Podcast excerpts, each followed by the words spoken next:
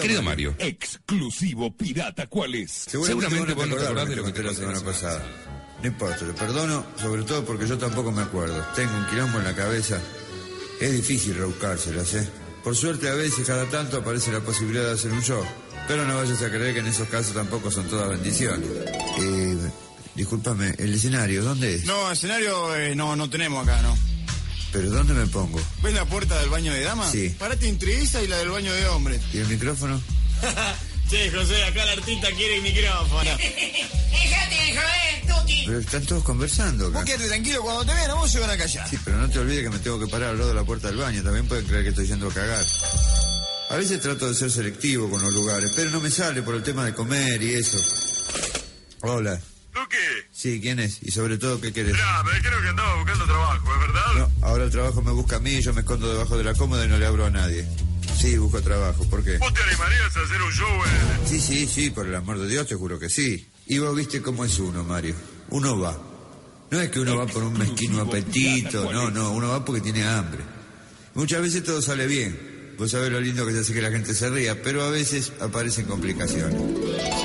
¿Cómo querés que te presente? Tuki, Tuki, así, Tuki, Tuki, nada más que, Tuki, así nomás, Tuki. Eso está nada bien. más que Tuki, ok. Y ahora, un increíble talento que esta noche hemos traído directamente desde la televisión. No, no, escúchame, yo estuve en la tele, pero pasé por la miseria cuando venía para acá. ¿Sabes, Mario, que a veces la gente reacciona bien a cualquier cosa? Bueno, buenas noches. Y otras veces no. Hola, hola, hola. Bueno, por si funciona el micrófono, les quería decir... que- No, no, che, pará, ¿qué haces? ¿Qué tiene que soy el médico? Y entre una y otra cosa siempre uno se va a comer ¿eh? con los pocos pesitos que juntó. Hola, dame un sándwich, algo. ¿Quiere el combo 1, el combo 2 o el quilombo bárbaro? Y qué sé yo, dame una hamburguesa con poco vidrio y un poco de Escherichia coli. ¿Desea acompañar su pedido con alguna medicina prepaga? Bueno, pero me estoy yendo del tema.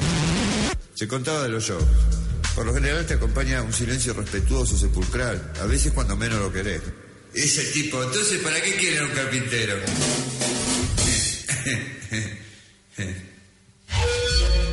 A veces, aunque te resulta difícil de creer, pagan para escucharte y después no te quieren escuchar. Y entonces, y entonces el loro, el loro le dice, pero de la cruz, no era vos, que el loro le dice... A veces uno se las ingenia para zafar de esas situaciones y a veces no puede zafar uno. Y dice el tipo, ¿cómo colectivero? ¿No eres abogado vos? Porque el tipo pensaba que el otro era abogado. ¿Entiende? Este... ¿Hay alguien de Wyoming o de Wisconsin? El público es un tema aparte. Tener los personajes típicos, por ejemplo, el que no entiende que el escenario es para que a uno lo vea mejor y no para que él practique el chiste al blanco. Con tal de la maestra que se volvió al bombero, dale, Tuki. O el que justo ahí descubre que trabajar en un banco es un error, ya que él tranquilamente podría dedicarse al humorismo. Dice la mina, ¿qué le pasa? ¿Nunca vio a una mujer desnuda? Y Lo él, que nunca vi es un tipo tan adentro. Ese es buenísimo, Tuki, sí. No es fácil, Mario. La verdad que no. Esto no es Estados Unidos. Lo que allá se conoce como stand-up comedy, acá le dicen un boludo que se para y habla, y ahí arrancamos mal. Pensar que al principio uno quería que vinieran muchas mujeres, ahora a veces no sé cómo hacer para que vengan, pero se callen. Porque te imaginas que yo no me voy a andar acostando con todos los tipos la primera vez que salgo. No, claro, no se puede. Yo por eso me voy a... Perdón, chicas, ¿podrían irse a gritar en voz baja la reputísima madre que... Paren, paren, que recién dijo uno y yo no entendí. Pero lo más divertido de todo es cuando tenés que arreglar las condiciones de trabajo. Y mira, si traes el sonido vos, tendrías que vender solamente